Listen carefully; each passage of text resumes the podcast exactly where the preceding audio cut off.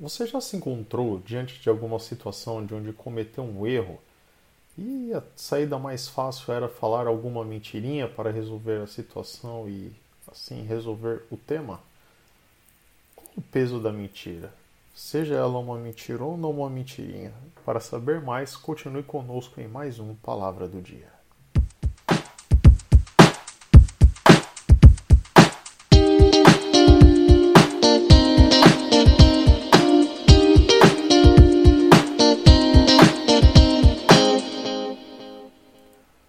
Olá, ouvintes do Palavra do Dia, tudo bem?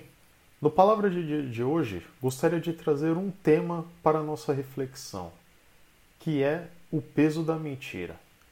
Não é raro nos, disparar, nos depararmos com situações em que cometemos algum erro ou esquecemos de fazer algo e o caminho mais fácil de resolver aquela situação é falar algo que não é a verdade, a fim de resolver a situação de uma maneira que, à primeira vista, é a mais fácil, tranquila, não vai trazer nenhuma consequência grave e assim por diante. Mas o que a Bíblia nos diz sobre a consequência de mentir? Vejamos lá o que está escrito em Apocalipse 21, 8.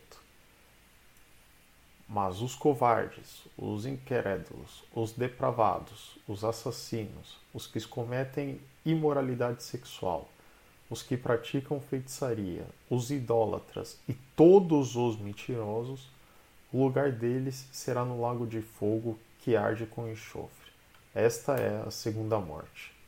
Veja que a palavra nos diz que o mentiroso é comparado com assassinos e está condenado à segunda morte.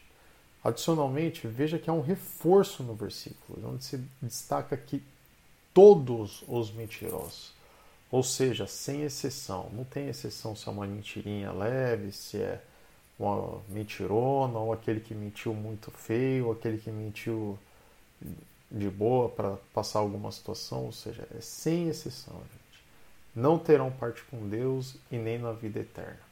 Agora, para a gente entender melhor o motivo da mentira ser algo tão grave, vejamos o que está escrito em João 8,44. Vós tendes por pai ao diabo, e quereis satisfazer os desejos de vosso pai. Ele foi homicida desde o princípio, e não se firmou na verdade, porque não há verdade nele.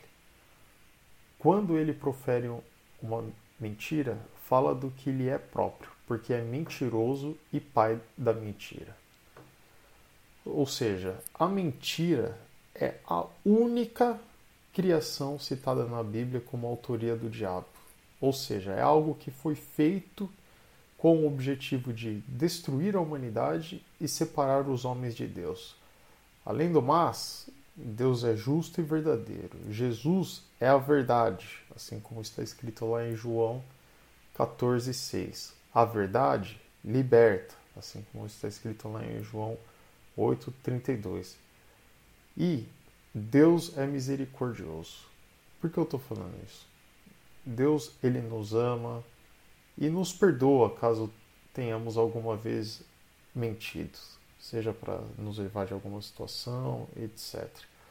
Se a gente confessar o nosso pecado, ele vai nos perdoar.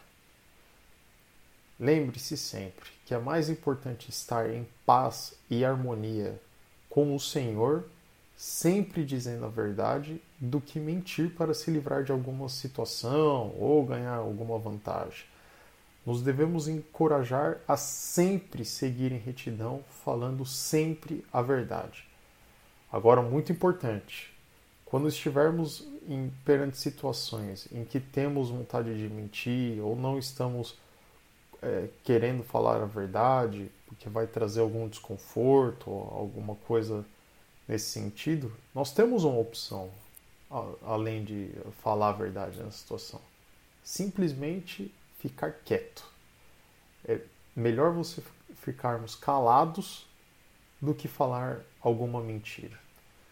Que o Espírito Santo possa iluminar nossas vidas, mostrar em nosso, em nosso interior aquelas situações em que já virou corriqueiro, algum cotidiano, essas mentirinhas, e assim buscarmos o arrependimento e o perdão de Deus sobre as nossas vidas a respeito dessas situações. E assim que possamos pensar sempre antes de falar, isso é muito importante. E controlar a nossa língua. E sempre dizer a verdade se formos falar alguma coisa. Que o Senhor Jesus abençoe seu dia e até a próxima. Um forte abraço.